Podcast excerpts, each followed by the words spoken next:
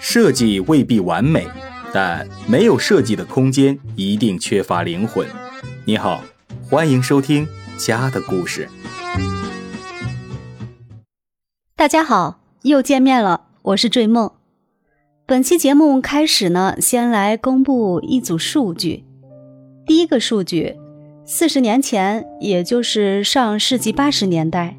中国人精神障碍的患病率是百分之一，即一百个人中有一个患有精神障碍的疾病。这个数据到两千零五年已经达到了百分之十七点五。第二个数据，四十年前中国的焦虑症发病率大概为百分之一，现在这个数据是百分之十三，也就是说。一百个人里就有十三个人患有病理意义上的焦虑症。第三个数据，二十年前中国人抑郁症发病率是万分之五，现在是多少呢？竟然飙升到百分之六。也就是说，二十年里中国人抑郁症发病率增长为一百二十倍。抑郁症已经成为仅次于心脏病的第二大疾病。在我国的抑郁症患者中，女性占百分之六十五的比例。听到这里的小耳朵们是什么感受呢？那么本期节目我们就要来分享的是，在日常的家居陈设中如何来缓解焦虑呢？大家也可以在下方评论区留言给我哦。作为一名设计从业者，在日常的室内设计案例中。我们会更多的考虑能给予社会一些什么，如何体现设计在日常生活中的价值呢？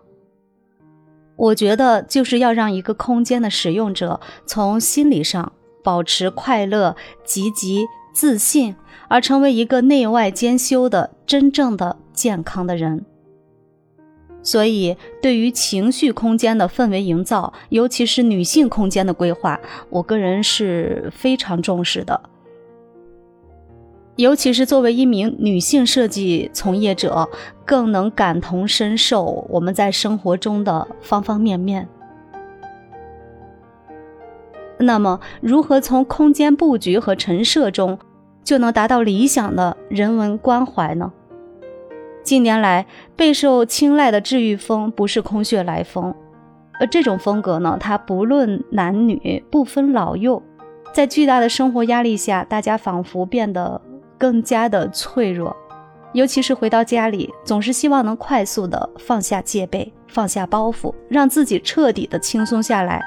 我相信你也是这样，也在忙不停的寻找让自己从容自若的一种方式。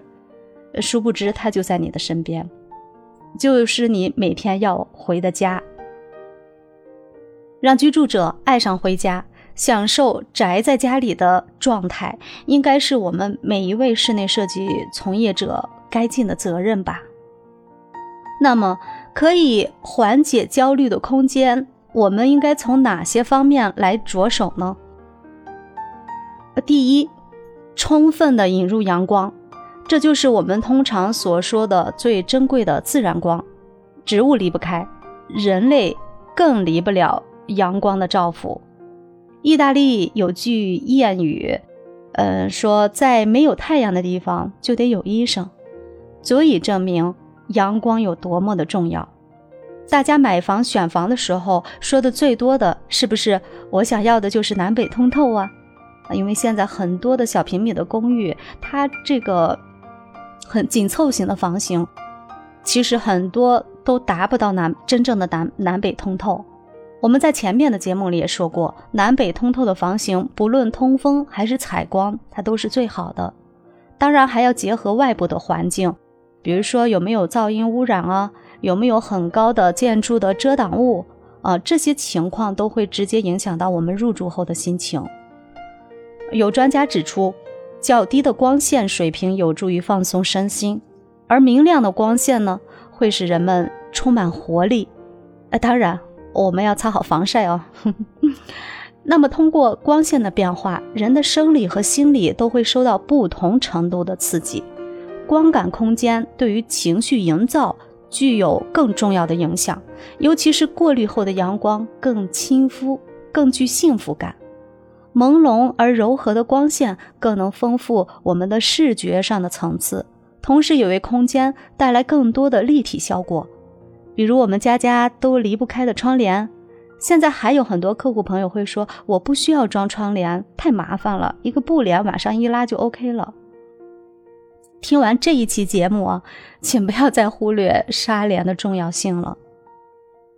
在营造快乐情绪空间时，光照的作用表现的非常的明显。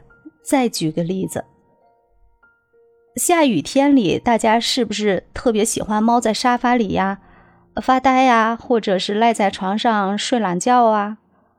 但是，一到雨过天晴，在太阳光和彩虹的召唤下，你是不是会立马振奋，舒展身体，呼朋唤友的就要想要出门呢？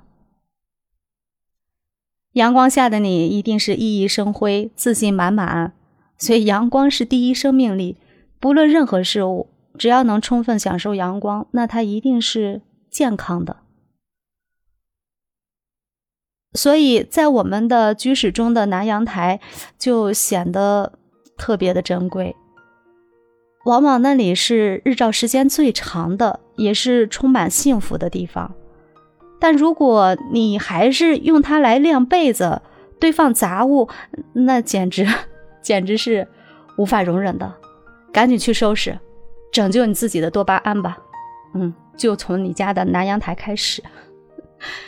第二，各种不同质地的触感，比如说木质会比金属更具亲和力。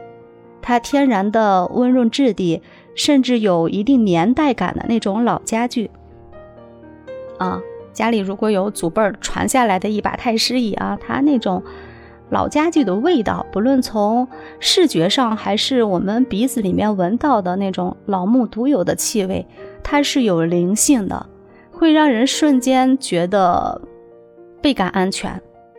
木质本身也是冬暖夏凉，触摸。木质会有助于增强我们的记忆力和自信心，特别适合营造自信、温暖的情绪空间。所以，缺乏安全感、缺乏自信的人，我是建议您尽可能为自己的家里多去陈设木质家具。还有一种不得不说的材料就是布艺，比如棉麻、丝绸，还有各种纱幔。这些对春，这些对春夏季节特别友好的质地，可以用在家居装饰的方方面面，小到一个餐垫、盖巾呀、抱枕呢，大到窗帘、床品、沙发等等等等。我们在使用它们，或是或者是触碰的时候，就像穿衣服似的那种踏实的那种感觉啊，我们的动作缓慢下来，就能找到一种。嗯，很安宁，甚至有一点点禅意的那种情绪，是很治愈的。如果是秋冬呢，还有针织、粗棉的这种织物、毛呢等等，这些面料的触感，它是很耐磨、很柔软，呃，甚至还会有高雅那种挺阔的质地，特别适合增强我们空间的质感。对于缺乏安全感的空间使用者来说，加大空间的可触性，呃，你能够大大的缓解紧张、焦虑的情绪。长期使用也可以提升我们的自信心。所以，容易焦虑的人，我还是建议您的家里尽量少用玻璃呀、石材呀这种，呃，冰冷易碎、缺乏安全感的材料。当然，很多人家里，呃，会特别喜欢这种，嗯，现代的装饰材料，比如说玻璃啦、石材啦、不锈钢、不锈钢啦，呃，酷酷的感觉，轻奢风啊，嗯，极简风格呀，嗯，但是这样的人群的话，我觉得对于本身就很自信、阳光的人来说的话，还是很友好的，呃，能反映他的一种呃生活的态度。但是对于容易。产生焦虑情绪的人来说，我还是建议我们的家里尽量用一些温润的这样的质地。嗯，第三个影响我们心情的因素就是色彩。在家居软装的体系里，色彩搭配是最为重要的一个组成。不论何种质地、何种材料、何种饰品，最终都要回归到色彩搭配中来。甚至在前期的设计方案阶段，我们就要及早的去切入来配比，嗯，定制它的主色，还有辅色，还有跳跃色。大家都知道颜色分冷暖、明暗，还知道有红、黄、蓝三原色。但是你知道吗？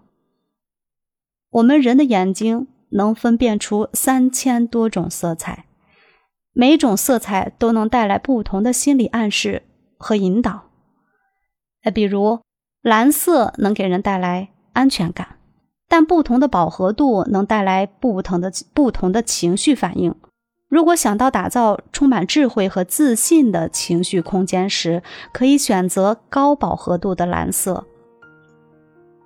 但是，蓝色它还有一种。嗯，独具的一种忧郁气质，所以我们还需要通过呃，所以我们在使用它的时候，还需要通过光线的明暗来调和，不然会适得其反啊，会会反倒觉得压抑。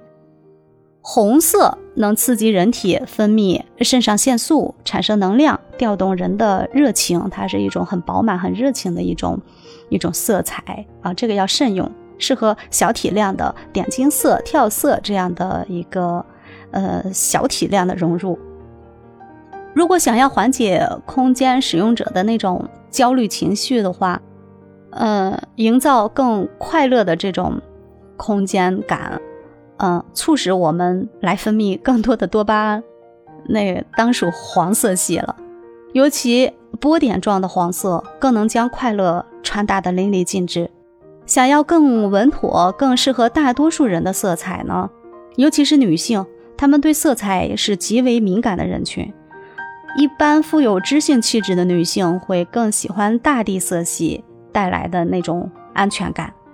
活泼开朗的年轻女孩呢，会比较适合明度相对高一些、保有热情的色彩，比如说呃粉色呀、蓝色呀。呃，紫色、红色，包括我们现在经常提到的莫兰迪色系啊，它的饱和度低啊，相对暗一点的那种色系会更加的友好一些。当然，也不排除很多的年轻人，他还是会选择能传达自己的个性的黑白灰啊，无色系。对，所以，嗯，还有一个颜色就是不得不提的，就是绿色。绿色让我们感受到的是一种生命力，啊，它会带来一种积极向上的情感。我身边就有很多的女性客户啊，她们特别着迷于绿色。这个绿色呢，也可以很多变，它可以复古啊。如果换成一种丝绒质地，它来立马那种复古感就出来了。可以清新啊，可以雅致，充满韵味。在日常的家居中，我们可以通过色漆来粉刷墙面，也可以填植一些绿植来点亮空间，融入一些负氧离子啊，是不是很健康啊？相信我，每天早上迎着晨光为它们喷洒甘霖的你，肯定是最美的。站在日光下，绿叶上一闪一闪的水雾，透过纱帘婉约而来的温柔的晨光，为我们的居室。披上一层金黄色，告诉我，此刻的你还会焦虑吗？所以呢，我们要好好爱自己，爱自己居住的地方。你好好对他，他便会给予你更多的关怀和拥抱。听我的，远离焦虑，远离所有的负面情绪。也希望音频那边的小耳朵们都能够拥有足够多的多巴胺，快乐起来。那么本期节目就到这儿了，感觉很还有很多话要说，来日方长哈。如果你喜欢本期节目，请关注追梦，订阅专辑并给予五星好评哦。您的支持是他最大的动力，谢谢。我们下期再见。